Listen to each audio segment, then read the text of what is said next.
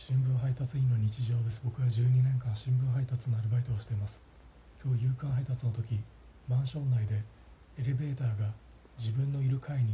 降りてくるのを待っていました。このエレベーター待ちをしている間献血アプリを見て献血が予約できるか確かめていました。結局空いてる時間はなく献血は予約できませんでした。自分はニュースを見ないのでよくわからないのですがこのエレベーター待ちをしている間献血を予約しようとする行為この行為ってもしかして